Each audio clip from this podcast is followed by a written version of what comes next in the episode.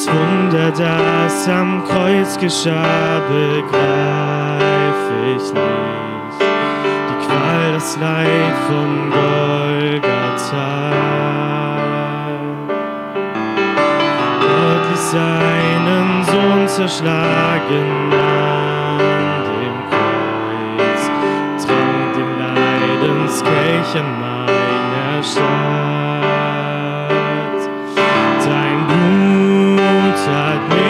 Schuld befreit. Danke, Jesus, des Vaters Sohn, gestillt für alle Zeit. Danke, Jesus, eins weicht dein Feind, bin nun bei dir zu Hause. Danke, Jesus.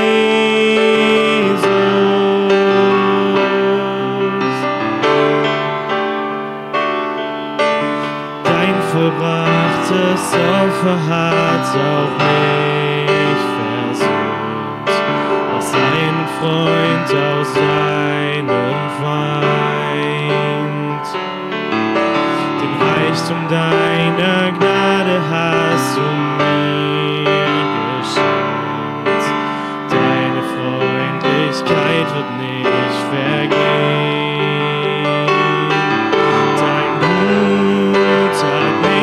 Schuld befreit.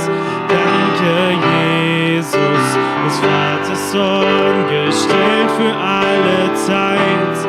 Danke, Jesus, eins weicht dein Feind, bin nun bei dir zu Hause.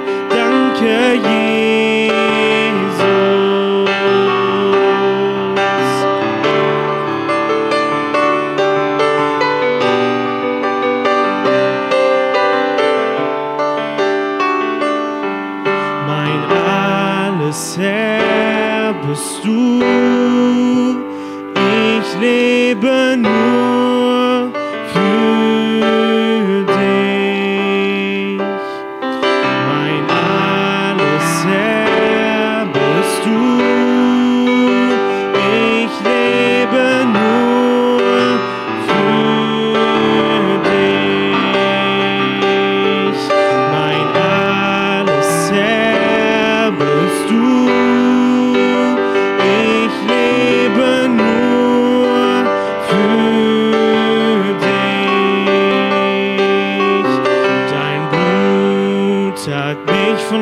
Befreit. Danke, Jesus, des Vaters Sohn, gestillt für alle Zeit. Danke, Jesus, eins weicht dein Feind, bin nun bei dir zu Hause. Danke, Jesus.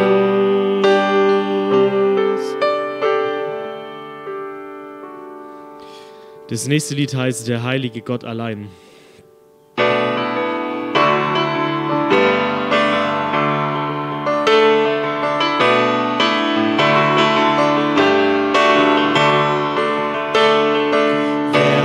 Herrscht über die Himmelreiche?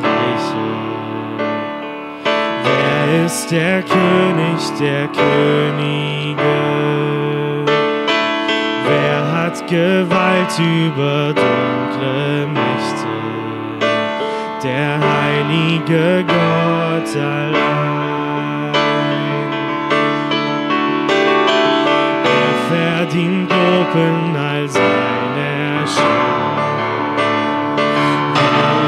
Überstrahlt alles Sonnenlicht.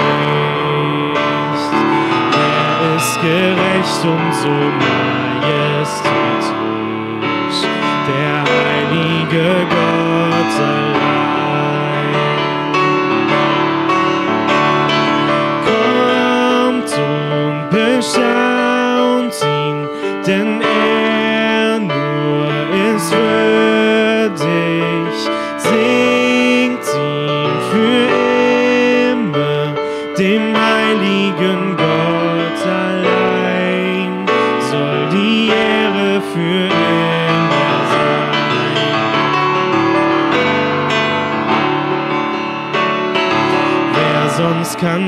Tote ins Leben führen?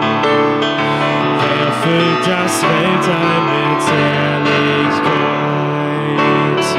Er triumphiert und es unbesiegt.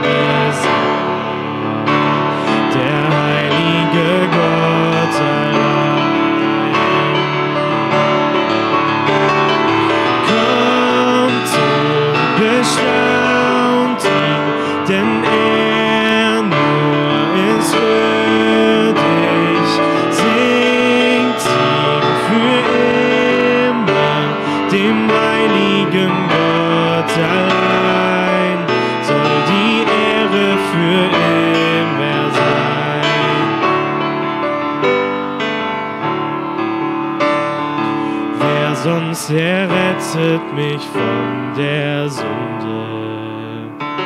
Wer opfert seinen geliebten Sohn? Wer lädt uns ein als ein guter Vater?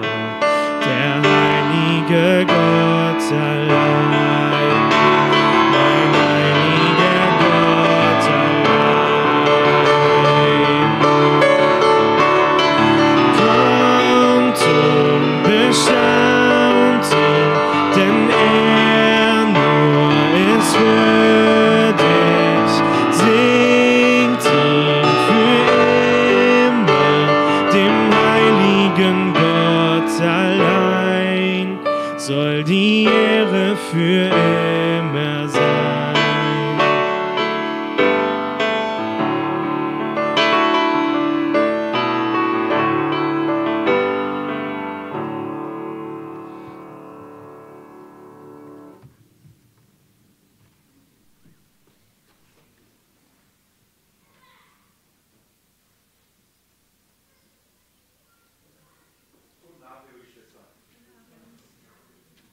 Gleich noch einmal mit Mikrofon. Danke, Jakob. Guten Abend. Schön wieder da zu sein, zurück zu sein. Ähm, bin wieder nach Hause angekommen, war eine Woche unterwegs und ähm, soll euch ganz, ganz liebe Grüße mitbringen. Von Geschwistern aus Norden, ähm, die haben mich wirklich herzlich gebeten, nimm Grüße mit. Ich sage, ich werde es nicht vergessen. Ich richte sie heute schon an euch aus und am Sonntag dann an die ganze Gemeinde. Ähm, eine intensive Zeit gewesen und ich äh, bin froh, wieder da zu sein. Ich war froh, dort zu sein, aber auch bin wieder froh, zu Hause zu sein. Und ich bin froh, heute mit euch weiter ähm, im Galaterbrief zu lesen, diesen herrlichen Brief zu studieren und euch da weiter mit hineinzunehmen.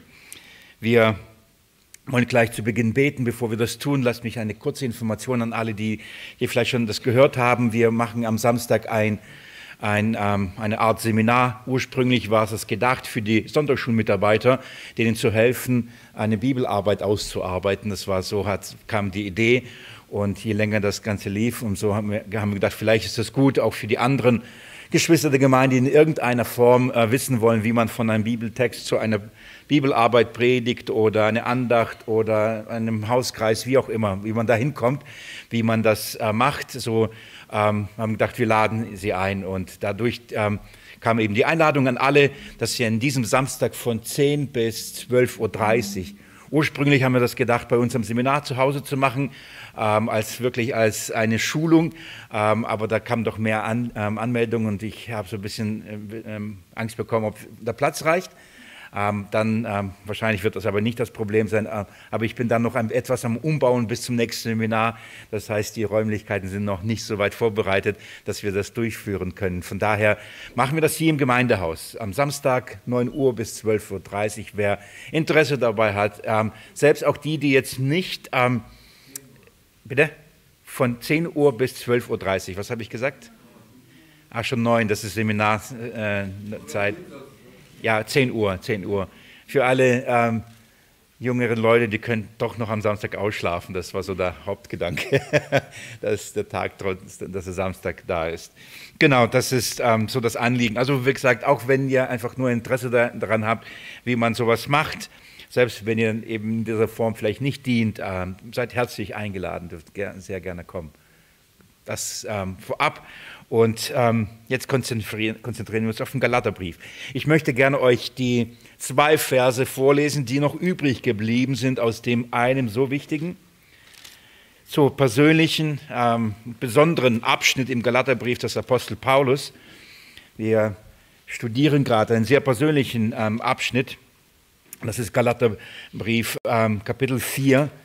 Und zwar ist das der Abschnitt von 12 bis 20. Und wir, wir sind durch schon durch diese Verse, durch, fast durch. Es sind noch die letzten zwei Verse übrig geblieben. Und da möchte ich euch heute wieder hineinnehmen und euch diese Verse auslegen.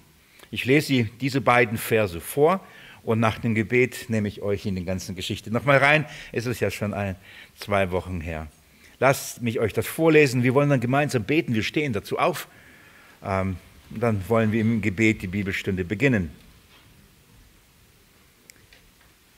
Meine Kinder, um die ich abermals Geburtswehen erleide, bis Christus in euch Gestalt gewonnen hat. Ich wünsche aber jetzt bei euch anwesend zu sein und meine Stimme zu wandeln denn ich bin wegen euch im Zweifel.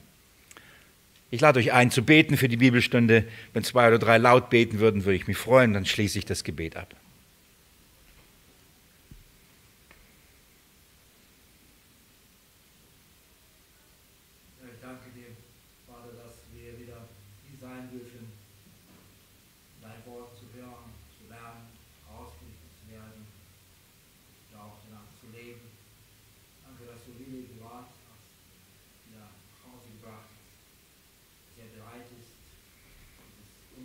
hoort, als wij onze in haar, gaan, alleen, onze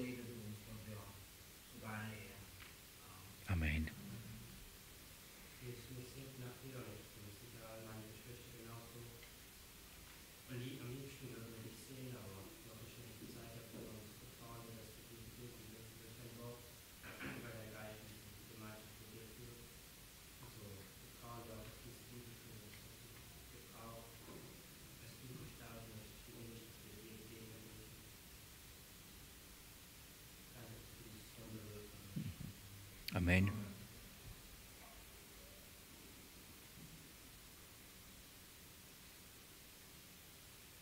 Jesus Christus, dich wollen wir sehen, dich wollen wir erkennen, in dein Bild wollen wir verwandelt werden. Das darf und wird geschehen durch dein Wort und durch deinen Geist. Und auch ich schließe mich den Gebeten an. Ich danke dir, dass wir in dieser Form auch heute dein Wort studieren dürfen. Herr, uns deinem Wirken aussetzen dürfen. Danke, dass wir diese Zeit haben, mitten in der Woche zu treffen, dein Wort zu lesen, es zu studieren, es erklärt zu bekommen. Das ist ein Vorrecht. Danke, danke dafür. Danke, dass du reden möchtest zu uns, dass du es tust. Ja, und um diese Gnade bitte ich dich auch heute um Vollmacht und Freimut, vor allem um Kraft, ja, um Fitness, das Evangelium dementsprechend auszulegen es wirklich so zu bekennen und zu bezeugen, dass es dir würdig ist und dass es dich verherrlicht. Jesus, ich danke dir, dass ich mit dir rechnen darf. In deinem Namen darf ich es bitten und alles von dir erwarten. Amen.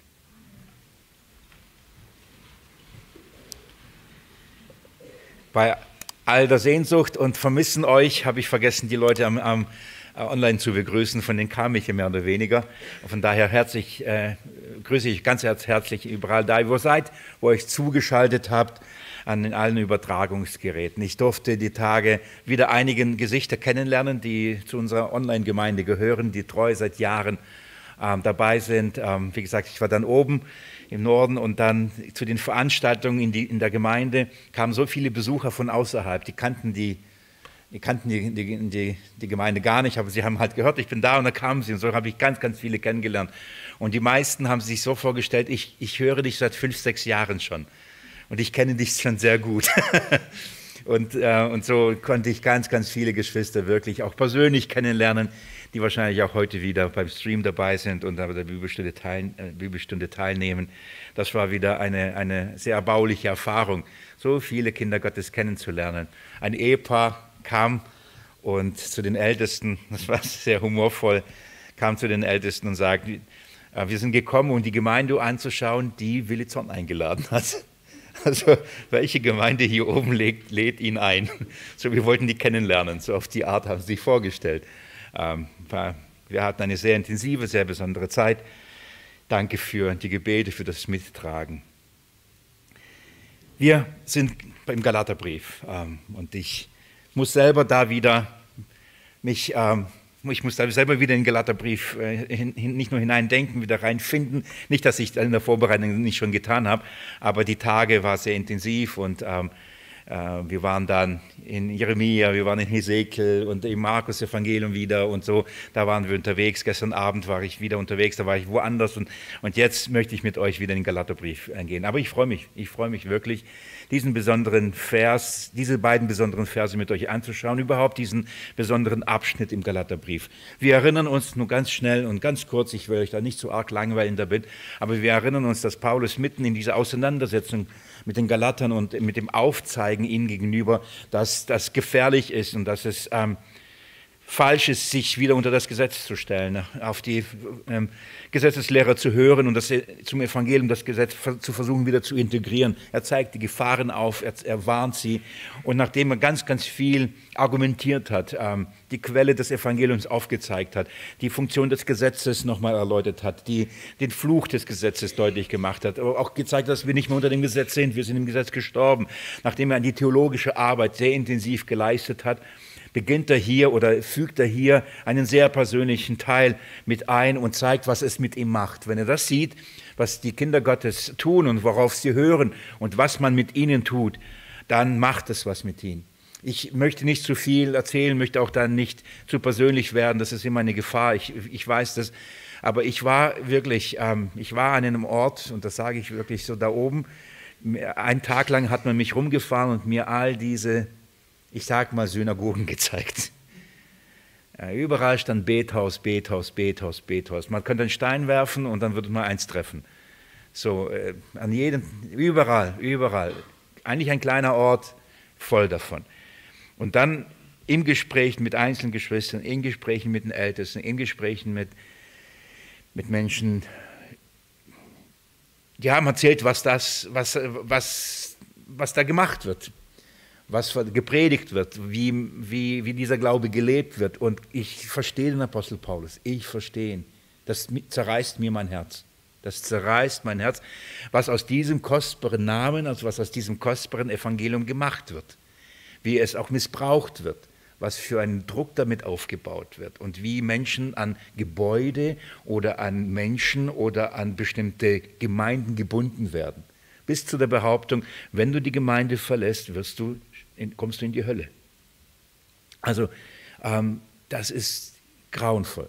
Und ich erzähle noch nicht die ganzen schlimmen Dinge, von denen ich gehört habe und die Geschwister selbst erleben, erlebt haben, mir Zeugnis davon gegeben haben und welchen Leid. Und, und das ist etwas, ich verstehe den Apostel Paulus zu gut, wenn er hier so um die Galater ringt und sagt, schaut doch, was es, was, was es bewirkt, schaut doch, was es ist.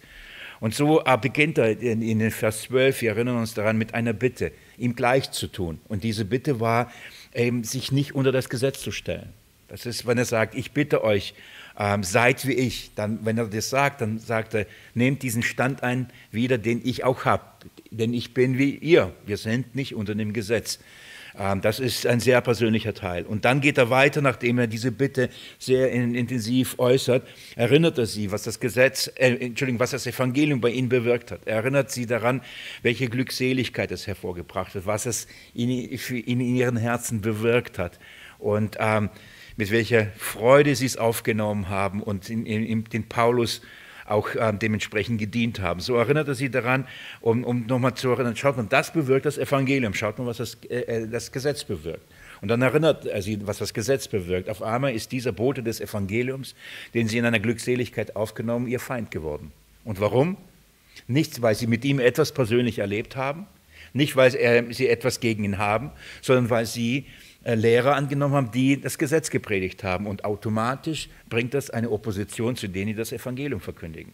Das bringt es mit sich. So allein, dass sie das, das Gesetz wieder und die Irrlehrer angenommen haben und das hat sie das zu, ähm, in die Position Opposition zum Paulus und dem Verkündigen des Evangeliums gebracht. Und so sagt er, bin ich euer Feind jetzt geworden? Wie kann das sein?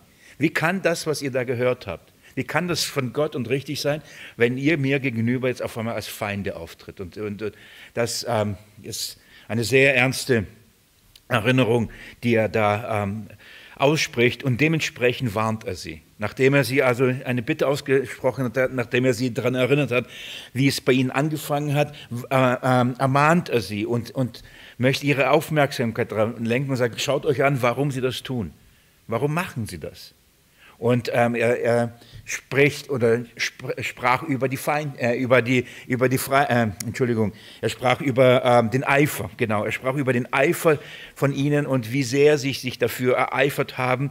Und aber er sagt, das ist ein falscher Eifer. Sie haben das weder, das tun sie weder für den Herrn noch für Christus, noch für das Evangelium und nicht mal für euch. Das machen sie um ihrer selbst willen. Das ist, das ist der Punkt. Sie, äh, sie binden euch an, an sich selbst.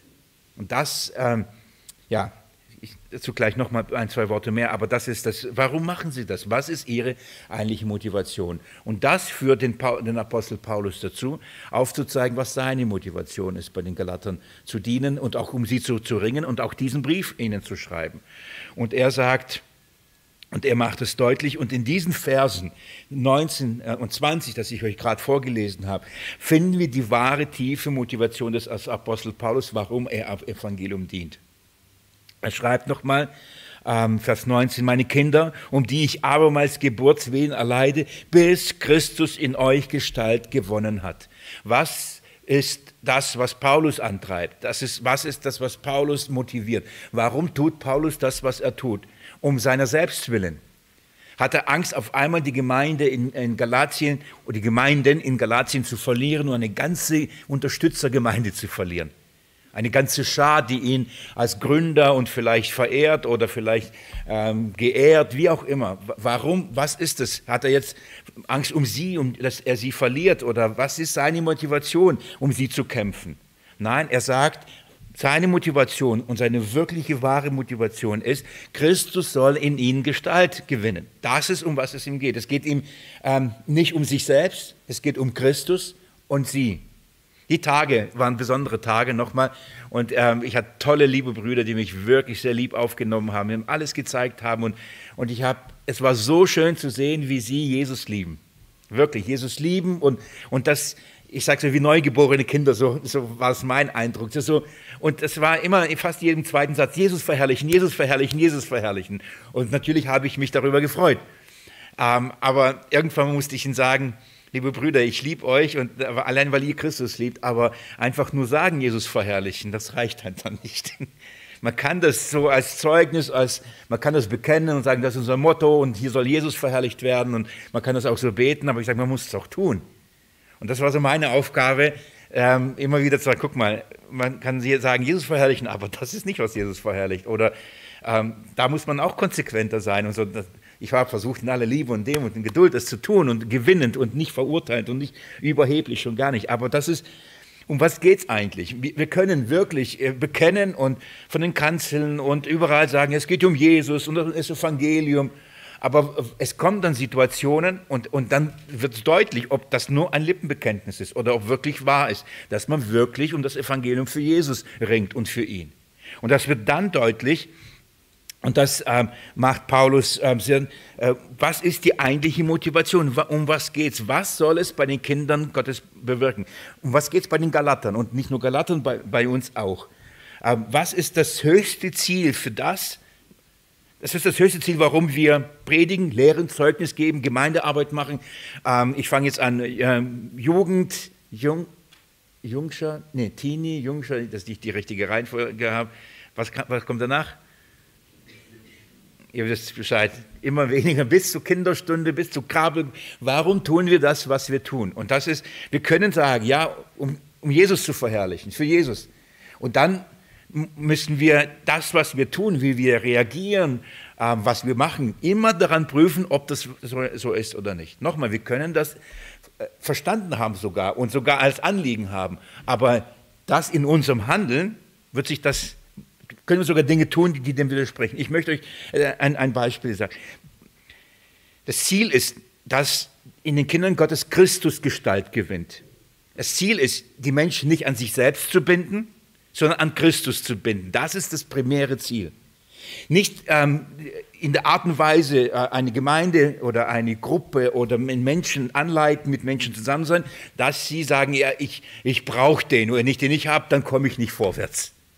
Das ist nie das Ziel und das ist auch nicht das Ziel des Apostel Paulus. Er sagt nicht, ich, ich, ich, ich erleide Geburtsbeten, bis endlich Paulus in euch Gestalt gewinnt. Er hat am Anfang gesagt, bitte seid wie ich, richtig? Und dann sagt er, ich bitte, dass ich, mein Ziel ist, Christus soll in euch Gestalt gewinnen. Er sagt nicht, ich soll in euch Gestalt gewinnen. Das seid wie ich bedeutet nicht, seid wie ich, ihr müsst wie ich sein, sondern seid wie ich bedeutet, seid nicht unter dem Gesetz. Aber Christus soll Gestalt gewonnen, also in ihn gewinnen.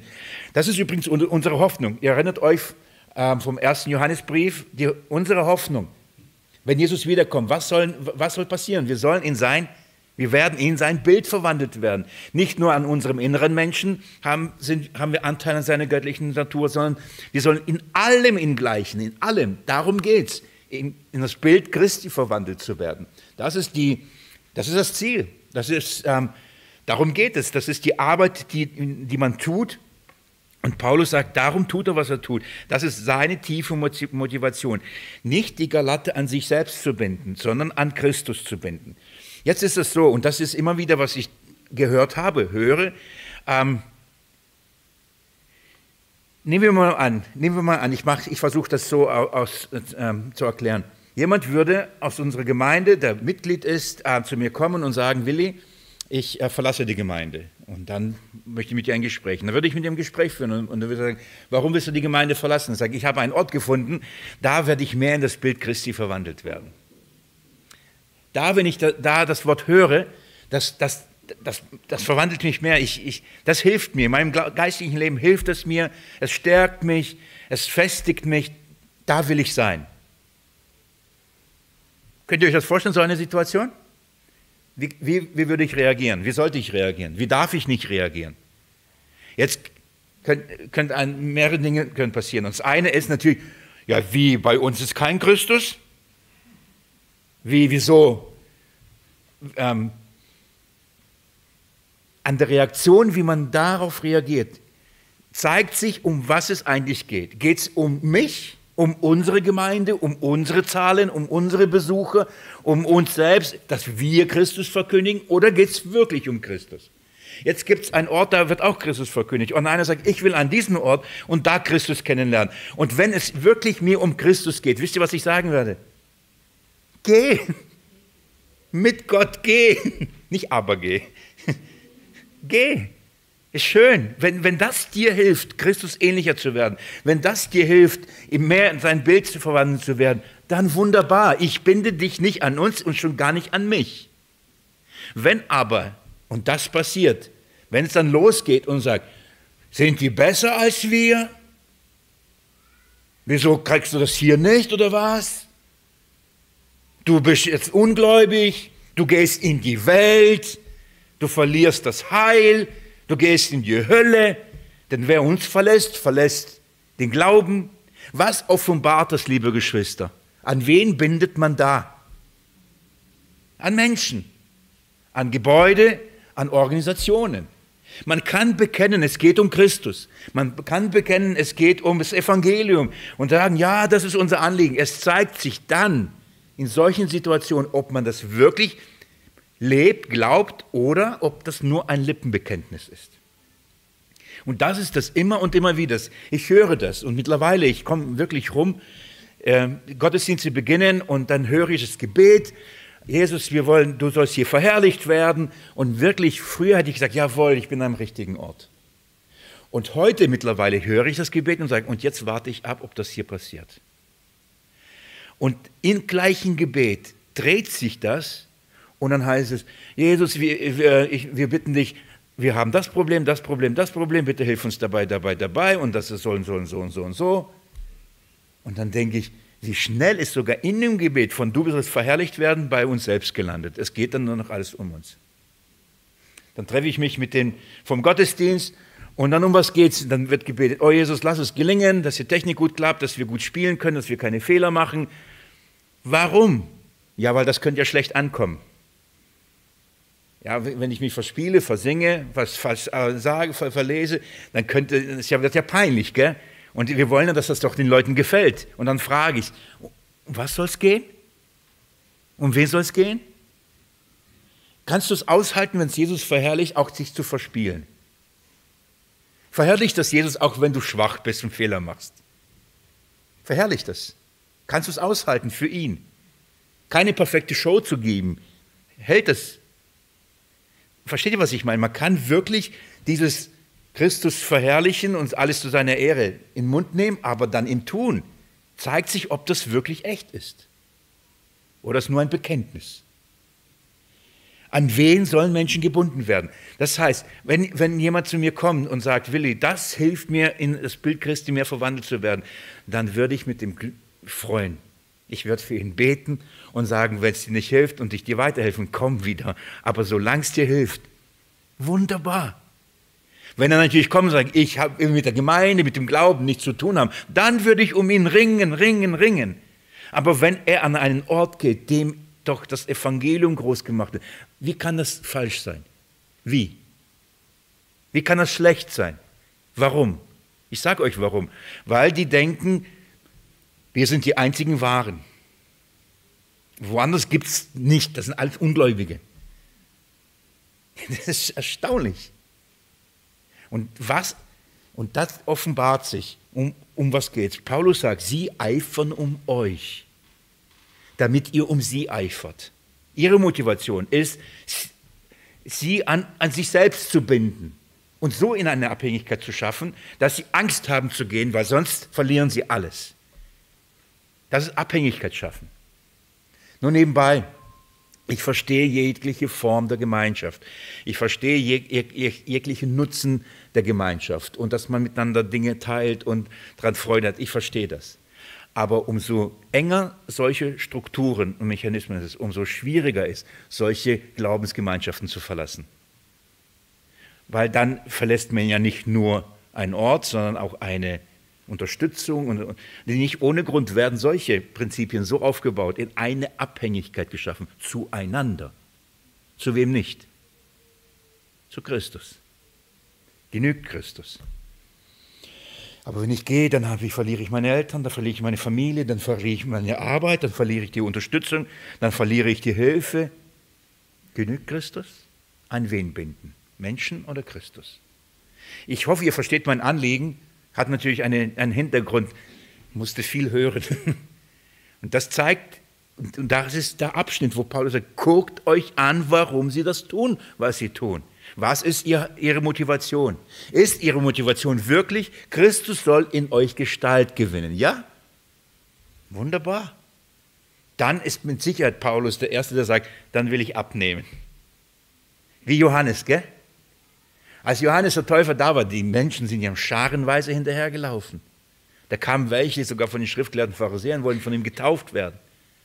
Und als Jesus anfängt zu taufen und auf einmal ihm Leute hinterherlaufen, wisst ihr, was die Jünger gemacht haben von Johannes? Die sind zum Johannes und Johannes, weißt du, dass du den, den du Zeugnis abgegeben hast und den du getauft hast, die Leute laufen jetzt alle zu ihm. Johannes ist nicht gut, nicht gut fürs Geschäft. Das, hättest du das Zeugnis besser nicht abgegeben von ihm. Die laufen die alle weg. So ein paar treue Handeln sind noch bei ihm geblieben. Und was sagt Johannes? Ihr wisst es. Ich muss abnehmen, er muss zunehmen. Dann gebraucht er dieses herrliche Bild eines, eines ähm, Trauzeugen. Er sagt, mein Ziel ist, dass der Bräutigam sich freut.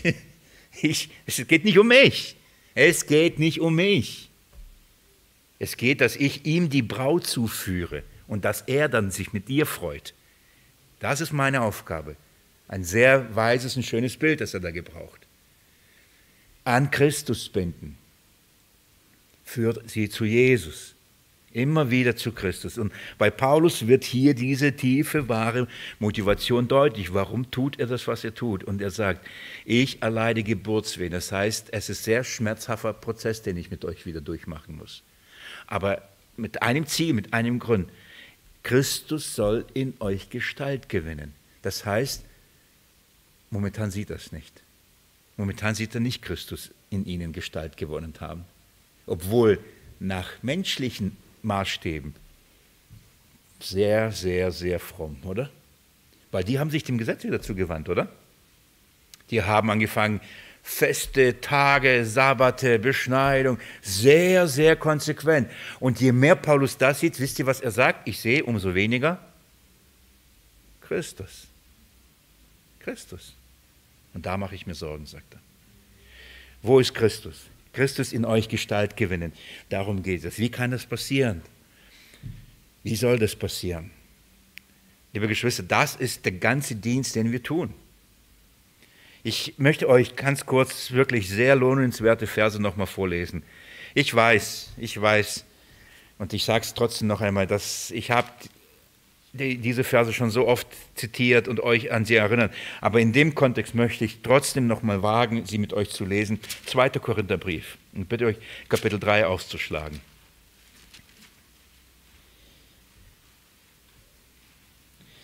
Das Ziel eines Dienstes am Wort, das Ziel eines Dienstes am Evangelium, und das sage ich jetzt sogar jedem, der am Wort dient, in welcher Form auch immer, ist, die anderen zu Christus zu führen und und nicht nur, dass sie etwas über Jesus wissen, dass sie etwas über Jesus hören, das ist schon das eine.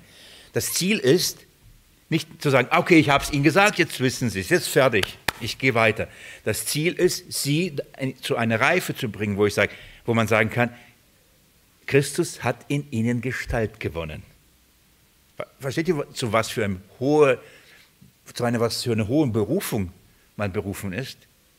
Dass zu, zu einem die, die Geschwister dahin zu bringen, dass Christus in ihnen Gestalt gewinnt. Aber unsere Berufung als Kinder Gottes ist, dass Christus in uns Gestalt gewinnt. Nicht ich weiß etwas über Jesus.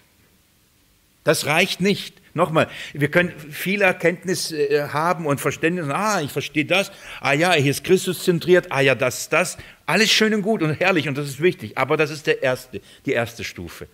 Es geht weiter, dass aus dieser Erkenntnis, das in unserem Leben, das muss Gestalt gewinnen. Wir müssen in dieses Bild, das wir erkannt haben, verwandelt werden. Versteht ihr den Unterschied? Das eine ist, okay, ich weiß, verstand es mir, das ist richtig. Und es gibt viele, die finden, finden das gut. Aber es geht nicht darum, ums Gutfinden. Die Frage ist, wirst du in dieses Bild verwandelt? Äh, wird das in dir wiedergespiegelt? Wie, wie kann das passieren? 2. Korinther Kapitel 3. Ich liebe diesen Abschnitt, weil er so klar diese Dinge auf den Punkt bringt, weil er die wesentlichen Dinge anspricht und uns auch die Lösung und äh, die Methode vorstellt. Von daher werde ich nicht müde, ihn immer wieder ähm, zu zitieren. Äh, ich, ich steige aber ab Vers 4 ein. Wenn wir die Verse vorher lesen, würden wir merken, das ist der gleiche Kontext, das gleiche Ringen des Apostel Paulus. Aber ich, ich lese ab Vers 4. Solches Vertrauen haben wir durch Christus zu Gott, durch Christus. Darauf setzen wir unser Vertrauen. Das heißt nicht auf uns selbst, nicht auf jemand anderen. Schaut mal, nicht, dass wir uns äh, austüchtig wären, etwas zu erdenken als, äh, aus uns selbst, sondern unsere Tüchtigkeit ist von Gott der uns tüchtig gemacht hat zu Dienern des neuen Bundes, nicht des Buchstabens, sondern des Geistes. Denn der Buchstabe tötet, der Geist macht lebendig. Das ist die, die, die Grunderkenntnis. Das ist das Grundverständnis. Wir, wir, wir können selber das nicht machen. Paulus sagt, auch unser Dienst an euch kommt nicht aus uns. Wir sind nicht in der Lage. Die Tüchtigkeit ist, Gott macht, dass wir das tun können. Und er befähigt uns, etwas zu tun. Ein Dienst, am Dienst am Geist, nicht am Buchstaben. Was meint er mit, äh, lese ich euch gleich, aber ich sage schon mal, das eine ist, das Buchstaben ist das Gesetz. Und er sagt, das tötet Menschen. Habe ich euch in vielen Bibelstunden versucht zu erklären und ich bin mir sicher, ihr glaubt es, warum der Buchstabe tötet, warum das Gesetz tötet. Es überführt und offenbart unsere Schuld und Sündhaftigkeit. Aber er sagt, lebendig macht eben nicht der Buchstabe, lebendig macht der Geist. Darum geht es. Und er sagt, dazu sind wir tüchtig gemacht worden, damit das passiert bei euch, dass der Geist in euch das wirkt, die Tüchtigkeit schafft. Dann sagt er Vers 7, wenn aber schon der Dienst des Todes, das Gesetz, mit Buchstaben in Steine eingegraben, spätestens jetzt wissen wir, von was die Rede ist, was wurde in, in Steine eingegraben, mit, mit Herrlichkeit geschah, sodass die Söhne Israels nicht fest in das Angesicht Moses schauen konnten, wegen der Herrlichkeit seines Angesichts, die doch verging. Wie wird nicht vielmehr der Dienst des Geistes in Herrlichkeit bestehen? Er sagt, Kennt ihr das Alte Testament? Kennt ihr. Wisst ihr, wie, als Gott das Gesetz gab, wie geschah das? Mit was für einer Macht und Herrlichkeit? Ja, es war so herrlich, dass Mose, als er den Dienst, der den Menschen den Tod bringen sollte, müsst ihr das auf der Zunge zergehen lassen, war so herrlich, weil es von Gott kam was seine Heiligkeit offenbarte, die, in der man nicht bestehen kann. Das hat Mose so phosphorisiert, das hat ihn so in dieser Herrlichkeit, hat ihn abstrahlen lassen, dass er leuchtete, nachdem er diese Begegnung hatte, er hatte geleuchtet. Nicht, weil er das getan hat, sondern einfach in der Begegnung mit dieser Herrlichkeit hat das was mit Mose gemacht. Es strahlte ihn, es strahlte ab. Und er sagt sogar, schaut mal, ähm, und dann sagt er, wie viel mehr, wie viel mehr wird ein Dienst, ein Bund, den Gott uns gibt, der aber nicht Tod, sondern Leben bringt. Was glaubt ihr, was wird das in einem Menschen in seinem Angesicht bewirken? Es muss doch, also wenn der Dienst des Todes schon eine, eine, eine Wirkung hatte, und zwar gestrahlt, wie viel sollte doch ein Dienst des Geistes, des Lebens, diese Herrlichkeit widerspiegeln? Darum geht's diese Herrlichkeit widerspiegeln. Von welcher Herrlichkeit ist hier die Rede? Christus widerspiegeln, das Evangelium widerspiegeln, die Gnade widerspiegeln, den Glauben widerspiegeln, Christus widerspiegeln. Sagt, das ist das, und zu diesem Dienst wurden wir berufen, dass das passiert. Ihr, in eurem Leben, in eurem Angesicht sollte Christus sichtbar werden. Er sollte abstrahlen.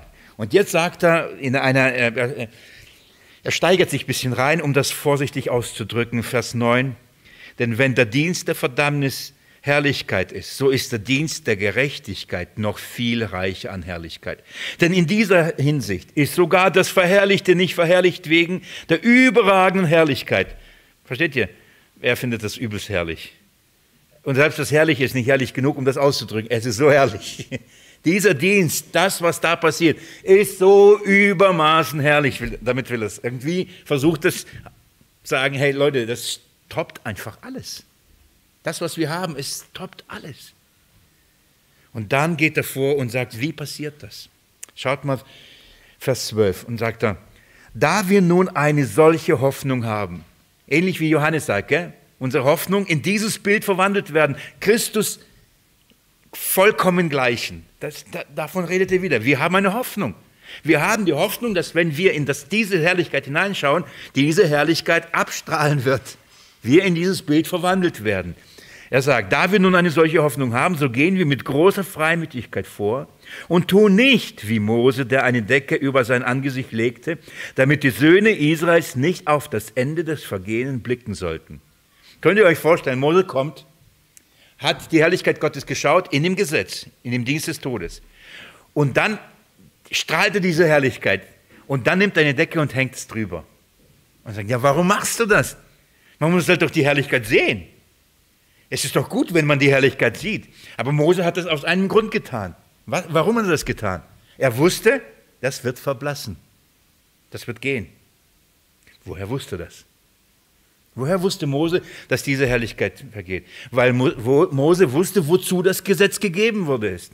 Er wusste, dass dieses für eine bestimmte Zeit gegeben worden ist, nämlich bis eine neue Herrlichkeit kommt, die weit herrlicher, noch herrlicher als herrlicher ist. Also Mose wusste, es ist vergänglich. Denn das Gesetz ist bis auf Christus und in Christus nicht mehr. Also ist, hört das auf. Allein das, was Mose damals getan hat, macht deutlich, dass Gesetz zeitlich begrenzt ist. Haben wir im Galaterbrief durchgearbeitet. Ist nicht, diese Herrlichkeit bleibt nicht.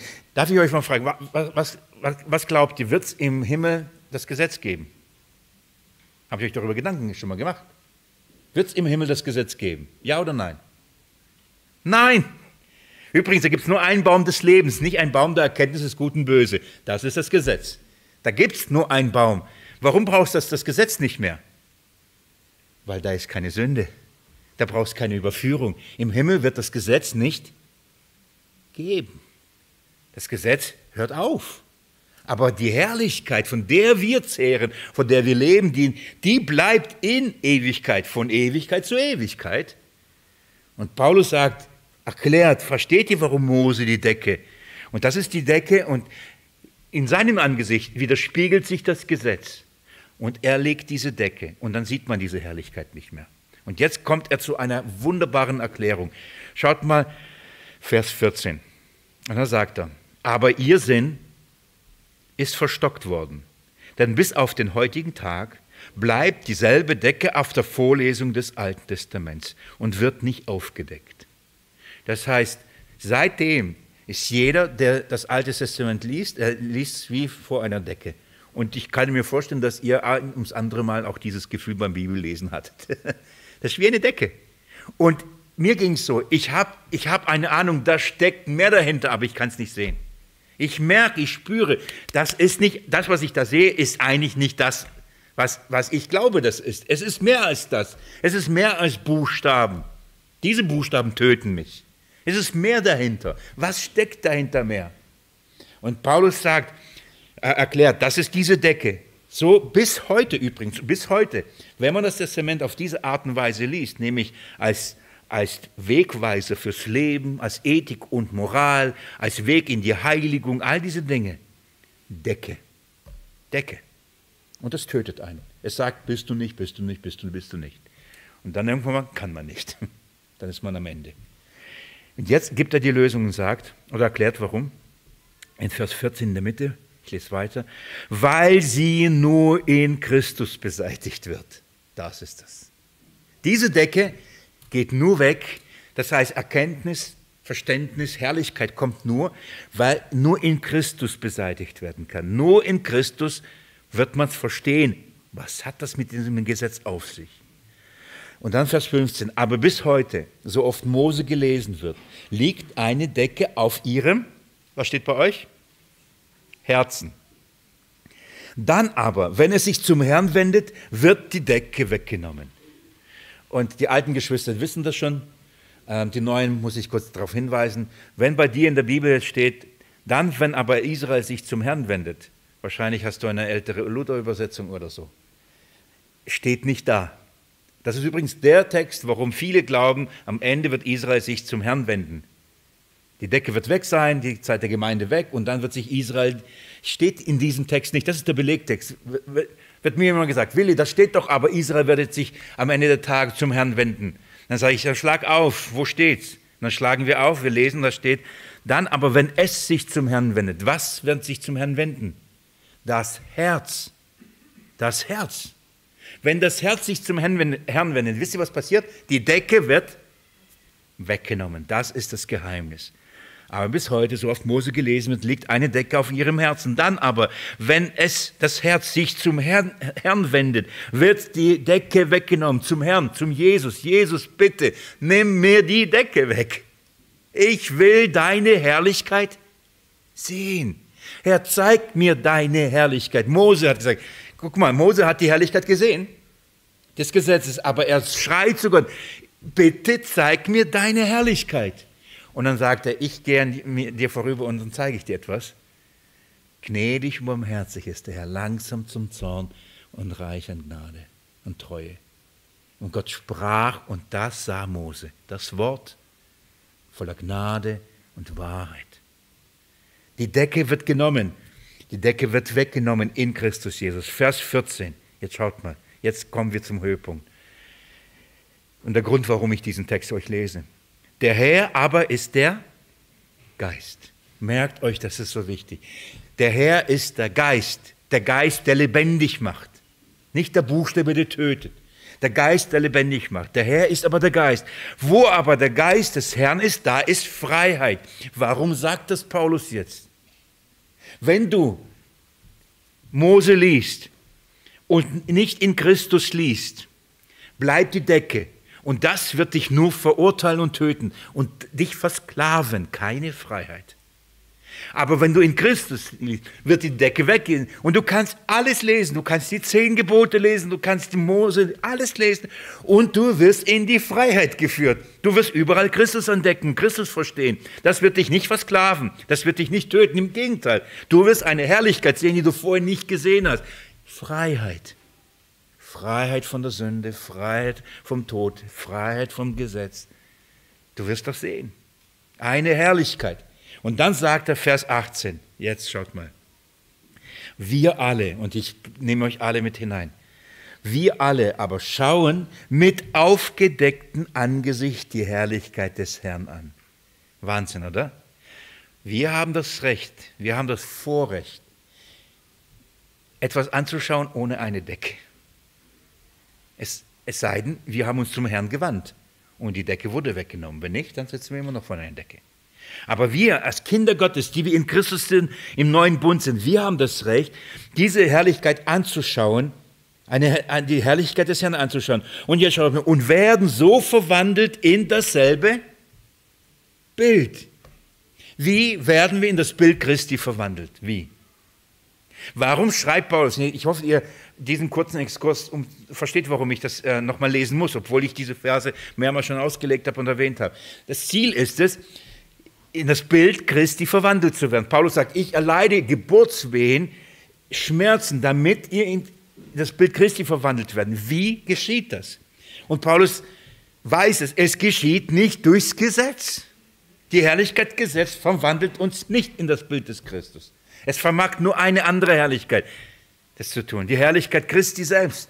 Das heißt, wir, wenn wir in der Art und Weise, wie wir die Bibel lesen und was wir darin sehen, entweder wird es uns töten oder es wird uns Leben geben, in, zu Freiheit führen. Wir werden wenn wir die Schrift in Christus, wenn wir uns zum Herrn wenden und die Schrift in Christus lesen, werden wir diese Herrlichkeit des neuen Bundes, diese Herrlichkeit des, der, der, des Evangeliums, wir werden es entdecken und dann wird etwas passieren. Diese Herrlichkeit wird dich verwandeln und in dir diese Herrlichkeit widerspiegeln.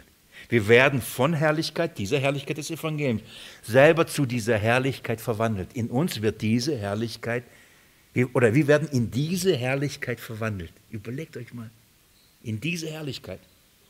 Wie? Wie es dem Herrn, dem Geist geschieht.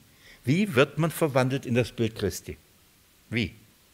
Indem wir uns anstrengen, indem wir das Gesetz halten, indem wir sagen, wir müssen das und das und das und das. Das ist, was überall dann gefordert wird. Und dann sagt man Heiligung.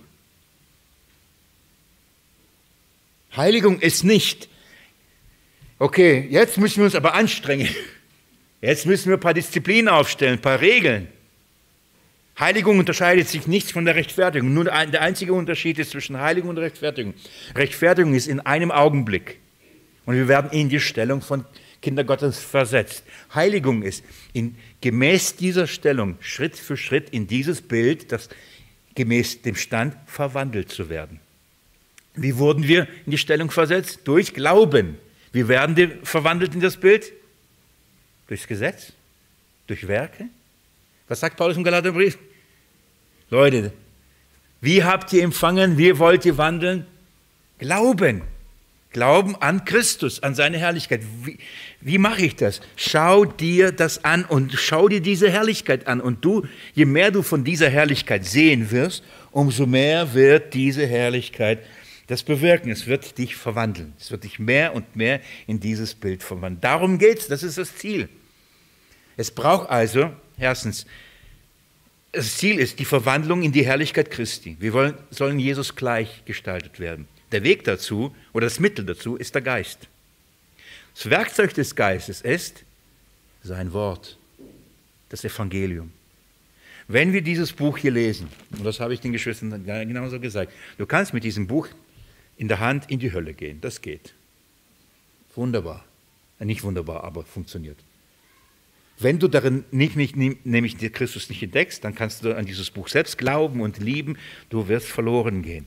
Aber je mehr du in diesem Buch das Evangelium von Christus entdeckst, umso mehr wird es dich verwandeln. Nun, denk nicht, das bedeutet, nicht mehr zu sündigen, keine Sünden zu haben. Das ist oft dieser Druckschluss. Die Tage kommt eine Schwester zu mir. Ich freue mich, dich persönlich kennenzulernen. Ich höre schon so lange deine Predigten. Es ist so wunderbar. Ich liebe Jesus. Und so gibt dieses herrliche Zeugnis. Sage ich, schön. Und sagt er, aber ich habe, es ist so, je länger ich unterwegs bin, umso mehr bin ich verzweifelt. Sage ich, warum? Ja, umso mehr sündige ich gefühlt. Und da musste ich echt mir Zeit nehmen und so sagen, weißt du, liebe Schwester, je näher du Gott kommst, was glaubst du? Wirst du weniger sündigen? Glaubst du, du hast vorher weniger gesündigt und jetzt sündigst du mehr? Ich sage dir, was passiert. Du hast vorher genauso viel gesündigt wie jetzt. Nur siehst du es jetzt mehr. Das ist der Punkt.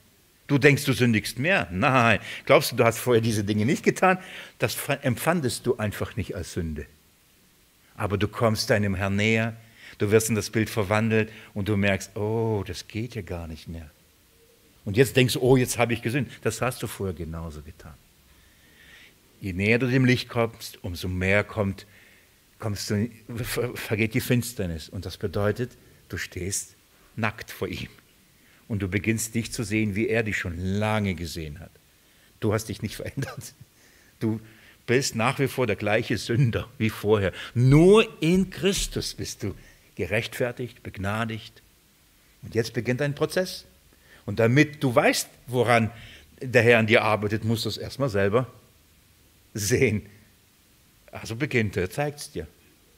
Er zeigt es dir auf, an welchen Punkten wir in seinem Bild noch wirklich gewaltig verändert werden müssen. So dieser Druckschluss oder zu glauben, das Gefühl, oh, jetzt sündige ich mehr wie vorher. Nein, ganz ehrlich. Das, das bewirkt das Evangelium nicht. Es bewirkt ein Aufdecken der Sünde, der Motive und der Handlungen und der Haltungen. So, zurück zum Galaterbrief. Ich hoffe es wirklich sehr, dass ihr versteht, warum ich diese Verse gelesen habe, um was es hier geht.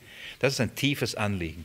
Das ist das Hauptanliegen des Apostel Paulus, die Menschen nicht an sich selbst zu binden, nicht an eine Gemeinde, nicht mal an eine neue Kirche oder jetzt Glaubensgemeinschaft an Christus selbst zu binden. Und nicht nur an ihn zu binden, das ist auch schon gut, sondern in ihn, dass er in ihn Gestalt gewinnt. Denn wisst ihr, was passiert? Wenn Christus in einem Leben Gestalt gewinnt, was braucht derjenige dann nicht mehr? Mich. Er braucht mich nicht. Ich hoffe, ihr glaubt mir, wenn ich euch sage, das ist, das ist mein Ziel. Manchmal aus Müdigkeit, aber das ist eine falsche Motivation. Aber hauptsächlich, weil ich wirklich das Anliegen habe, weil, wenn ihr Christus habt und er in euch Gestalt gewinnt, ihr habt alles, was ihr braucht. Alles, was ihr braucht. Und tausend Millionen unbeschreiblich mehr, als was ich jemals leisten könnte. Ihr habt Christus selbst. Und nicht nur ihr habt ihn, sondern er beginnt in euch das zu tun, was, wozu ich euch gleich hinführe. Was bedeutet das? In welcher Art und Weise wird Christus in uns Gestalt gewinnen? Denn wir wissen, dass unser Leib erst dann in sein Bild verwandelt wird. Wir bekommen erst die Gestalt seines Fleisches, wenn er wiederkommt. Johannesbrief, gell?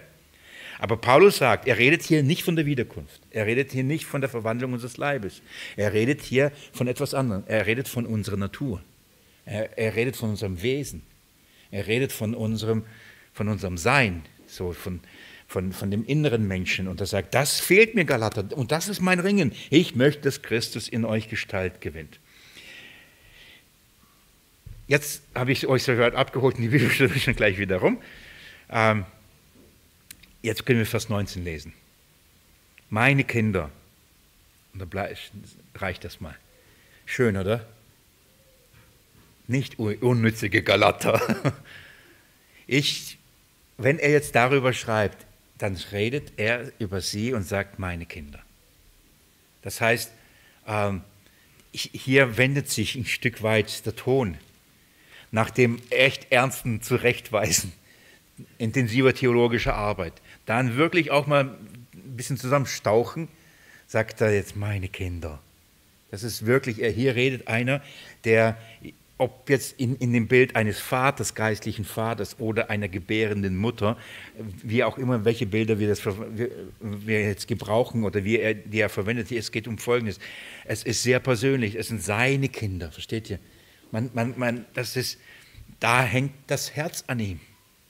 Sein Herz hängt an ihnen so. Das, sind, das, ist, das, ist, das sind seine Kinder. Er kann nicht einfach sagen, ja, okay, selber blöd. Ich habe es euch gegeben, ihr wollt es nicht. Frisst oder stirbt. Das ist es nicht. Das ist kein Hirte. Er, es tut ihm weh. Er leidet. Warum? Seine Kinder. Inwieweit seine Kinder? Das sind doch Gottes Kinder. Ja. aber er durfte sie geistlich zeugen. In, inwieweit?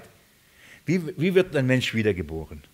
Wir haben das vor vielen Jahren gelernt im 1. Petrusbrief, Kapitel 2, durch den, das, nicht durch den natürlichen, sondern durch den geistlichen Samen, richtig? Und wir haben gelernt, dass dieser geistliche Same das Wort Gottes ist, das Evangelium. Das heißt, wenn jemand hingeht und das Evangelium predigt, dann, dann streut er seinen, den Samen des Evangeliums aus, wie bei dem Seemann. Und er streute den Samen auf die Erde. Dann fiel es da, so und so. Und da, wo es auf dem fruchtbaren Boden fällt, wenn Fruchtbarkeit da ist, der Zeitpunkt gekommen ist, das Leben entstehen kann, dann verbindet sich, dann entsteht was. Das ist ein tiefes Geheimnis, wie Gott übrigens äh, diesen Bereich, der, wie Menschen entstehen, der Liebe, Intimität, all diese Dinge, er verknüpft als Schatten und Bild auf das Evangelium. Also diese, das Evangelium gibt es nicht wegen diesen Dingen, diese Dinge gibt es wegen dem Evangelium. Darum hat Gott übrigens so gemacht, dass Kinder so zur Welt kommen und all das. Das, hat, das ist alles, um uns zu zeigen, was Gott in der geistlichen Dimension macht. Also bedarf es. Und Paulus sieht sich als einer, der diesen Samen gebracht hat. Und darum sagt er, meine Kinder, er hat das Wort des Evangeliums gebracht und das hat in ihnen das bewirkt. Es hat Leben geschaffen. Leben ist entstanden. So, ähm, es hat sich verbunden. Und ich verzeiht mir das Bild, aber der Bauch beginnt rund zu werden. Gell? Und man weiß, es ist, da ist Leben. Man spürt es.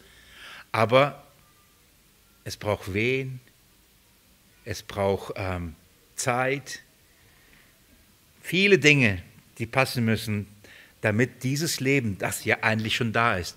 Ich finde immer so witzig, immer dieses erste Geburtstag, gell? Das, aber das ist ja schon neun Monate alt eigentlich, gell? Aber ich, mit, mit Zahlen und Mathe bin ich nicht so, vielleicht erklärt ihr mir, warum das so ist, aber egal. Der Punkt ist, das Leben ist ja schon da. Deswegen reden wir ja vom, wenn, von Abtreibung, dass man Leben schon, schon tötet. Ja. Aber es ist, was hat es noch nicht bekommen? Es ist noch nicht völlig entwickelt und hat noch nicht die Gestalt von mir gekriegt. Der Arme. Und dann passiert, dann entwickelt sich und nimmt mehr Gestalt und Gestalt und nimmt mehr Gestalt und dann kommt es zur Welt. Und dann ist es doch so, dann nimmst du das und denkst, das ist ein perfektes, perfekter Mensch, hat alles. Aber selbst dann muss es noch lernen. Es muss sehen können, lernen, hören, reden, fassen, essen.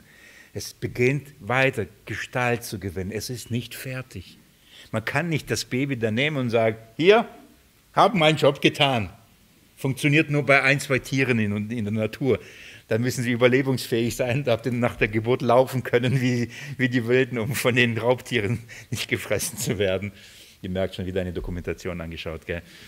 So, ähm, aber das Leben muss beschützt, das Leben muss bewahrt, das muss gepflegt, das muss genährt, das muss, man muss darauf aufpassen, man muss ähm, Nahrung zufügen, all das. Und Paulus sagt, ich fühle mich so.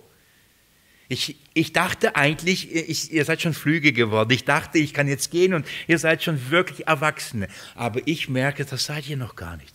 Ihr seid eigentlich noch geistliche Babys.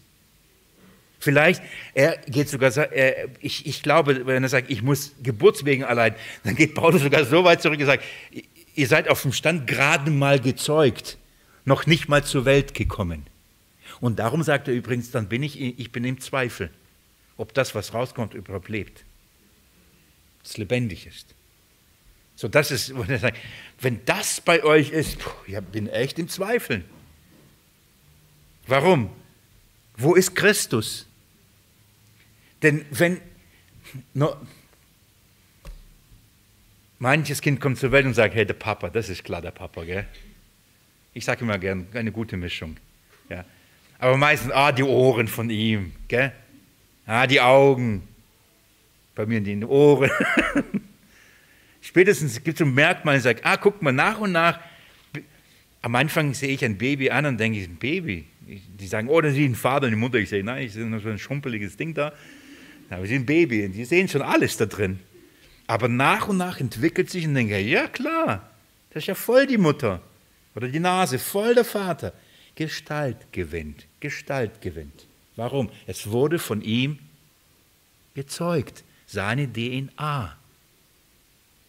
Wenn jemand durch das lebendige geistliche Wort Gottes gezeugt ist, durch Christus, denn er ist der Seemann. Paulus darf diesen Samen ausstreuen.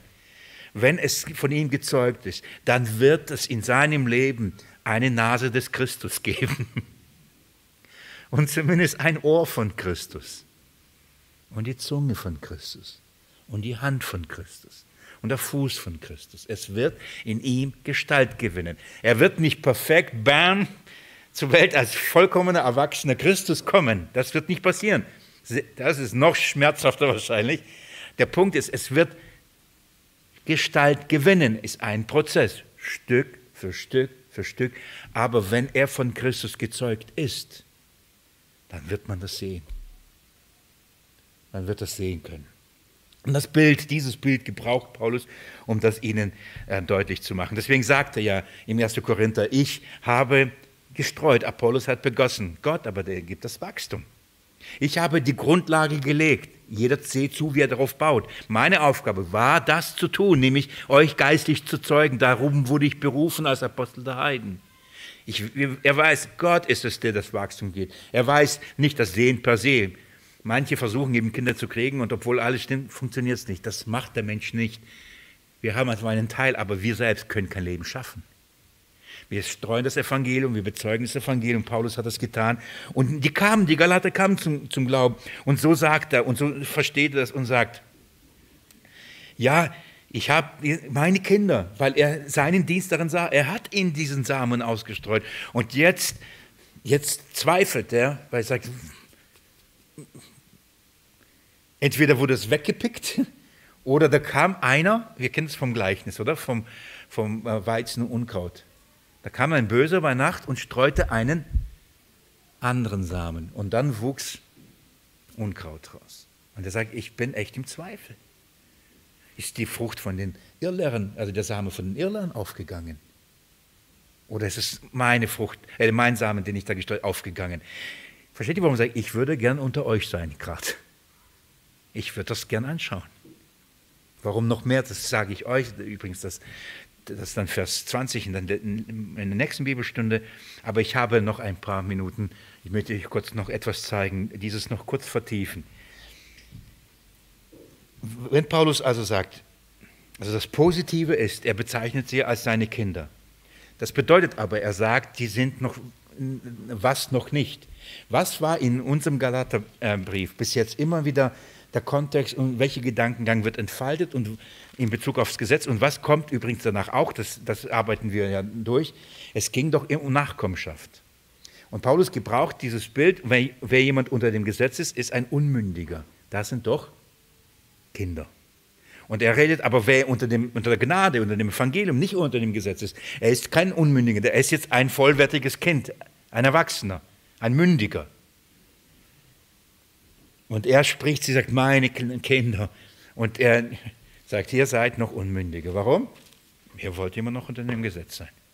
Ihr seid keine Erwachsene. Also muss ich mit euch diese Meilen noch gehen. Ich muss euch, und, das ist, und er sagt ehrlich, das ist ein schmerzvoller Prozess. Dann mache ich es noch einmal. Ich erleide nochmal Geburtswehen. Ähm, keine schöne Geschichte, wo man sagt, juhu, Geburtswehen. Ist ja Geburt. Ja, wir wissen, was dabei rauskommt. Und danach ist, sagt man, ach, ist egal, die Geburtswehen. Aber drin sagt man nicht, schön, bald kommt die Geburt und ich freue mich auf die Geburtswehen. Nein, das macht man nicht. Und das sage ich als Mann, verstehe ich sogar. Paulus sagt, das ist wirklich ein schmerzvoller Prozess. Und er weiß, das kostet ihn viel. Das kostet ihn wirklich viele Schmerzen. Darum schreibt auch so das Ganze so persönlich. Und was gibt ihm an, an was bedeutet das? Er sagt, bis Christus in euch Gestalt gewonnen hat. Gewonnen hat. Das bedeutet folgendes, dass Christus momentan in ihnen die Gestalt noch nicht gewonnen hat. Was bedeutet das? Das bedeutet nichts anderes, dass er, ich, ich werde euch ein paar Beispiele geben und dann zeige ich euch noch etwas, dass er nicht nur im Mittelpunkt ihres Lebens ist, sondern was ist momentan der Mittelpunkt ihres Lebens? Das Gesetz, nicht Christus. Das bedeutet, dass ähm, Jesus Christus nicht der Maßstab für, für Lehre und Leben ist. Das bedeutet das. Er hat noch keine Gestalt gewonnen. Christus hat keinen Einfluss, noch keinen Einfluss auf ihre Lehre, auf ihren Glauben und auf ihren Wandel. Hat noch keinen Einfluss. Das heißt, ihr Denken und Handeln ist nicht von Christus ergriffen. Das bestimmt nicht die Dinge, warum sie Dinge tun oder nicht tun. Ist nicht Christus. Übrigens, das ist aber Heiligung. Heiligung hat nichts mit Gesetz zu tun. Das heißt, Heiligung ist in das Bild Christi verwandelt werden. In das Bild Christi verwandelt werden bedeutet, mehr und mehr zu denken und mehr und mehr zu handeln und mehr und mehr zu reden wie er. Das ist Heiligung. Wie kann das passieren? Nur durch den Geist. Wie kann der Geist in mir das wirken? Nur wenn ich mich seinem Wirken aussetze. Wo setze ich mich seinem Wirken aus? In seinem Wort. Ich schließe mit einem herrlichen Beispiel, hat mich heute beim, beim Vorbereiten, beim Lesen persönlich sehr begeistert, muss ich sagen. Ihr wisst doch, dass Jesus gesagt äh, hat, ähm, es gibt eine äh, Begebenheit, Johannes Kapitel 14. Jesus sagt, ich gehe, ihr, ihr wisst nicht, wohin ich gehe, aber ihr, ihr werdet mir folgen, ich bereite die Wohnungen. Kennt ihr diesen Abschnitt, gell? Und dann sagt einer von den Jüngern, oh, wie sollen wir dir folgen? Wir wissen nicht wohin. Und in diesem ganzen Abschnitt sagt Jesus etwas, vielleicht schlagen wir das kurz auf. Ich hoffe, ihr seid noch, ähm, habt noch ein paar Minuten an Kraft, mir, mit mir diese Stelle anzuschauen. Johannes Evangelium, Kapitel 14. Ich möchte etwas zeigen dadurch und erklären, was es bedeutet, in das Bild Christi verwandelt zu sein. Johannes 14, Ich lese euch ab Vers 6, okay? Jesus spricht zu ihm, Thomas übrigens, wenn ihr mich erkannt habt, nee, Entschuldigung, äh, ich, Vers 6, Jesus spricht zu ihm, ich bin der Weg, die Wahrheit und das Leben. Weil er sagt, wie kommen wir dahin? Ich, ich, das ist so herrlich. Entschuldigung, aber ich muss ja aufpassen. Die Zeit ist rum. Wenn ich sage, wie, Jesus, wie kommen wir zu dir? Wie kommen wir zu diesen herrlichen Wohnungen? Dann sagt, ich bin der Weg die Wahrheit des Lebens. Das heißt nicht, der Weg ist so ein Ort oder so erstmal, wo man hingehen muss, wo sucht man, sondern er ist es selbst. Das heißt, bist du in Christus, weißt du, was du nun bist? Auf dem Weg. Auf einem sehr guten Weg, das Haus zu erreichen. Wenn du in Christus bist, weißt du, was du bist? In der Wahrheit. Wenn du in Christus bist, weißt du, was du dann noch bist? Im Leben. Wenn du in Christus bist, dann hast du das alles, weil er ist der Weg. Also kommst du auch an. Du musst nur in Christus sein. Der, ein Prediger hat das schön gesagt, wie bei einem Kind, wenn, wenn ich, früher habe ich das nur bei meinen Kindern tun können, jetzt nicht mehr, mal auf meine Schulter nehmen. Papa, meine Beine sind müde, die tun mir weh, alles klar, auf die Schulter. Und in dem Moment, wo ich gehe, wisst ihr, was ich für sie bin? Der Weg. Das ist das. Ich werde ihnen zum Weg. Müssen Sie was tun? Die sitzen da oben und kraulen da oben die Glatze, das war's. Hey, sehr entspannend. Das ist in Christus sein. Er ist der Weg. So wirst du in ihm, in dem Fall auf ihm, dann kommst du an, weil er geht. Er geht. Da, wo ich bin, damit ihr da seid, wo ich, wo, wo ich bin. Das ist, was Jesus möchte. Also redet er und sagt, ich bin das. Dann Vers, sagt er weiter. Und von jetzt an, äh, Entschuldigung, Vers 7. Wenn, ah, ich überspringe zu arg. Jesus spricht zu ihm, ich bin der Weg, die das Leben. Niemand kommt zum Vater, denn durch mich.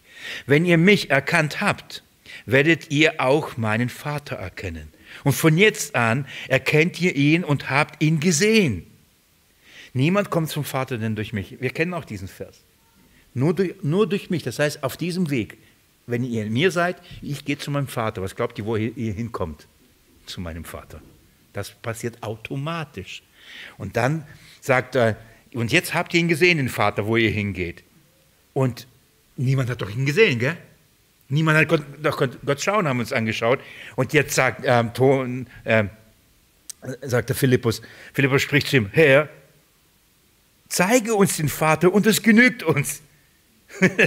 das reicht uns. Nur, komm, zeig uns. Wir haben ihn noch nicht gesehen. Das, ist, das wird genug Motivation sein, durchzuhalten.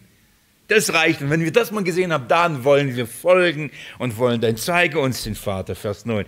Jesus spricht zu ihm, so lange Zeit bin ich bei euch und du hast mich nicht erkannt? Weißt du nicht, wer ich bin? Wenn du mich siehst, was siehst du?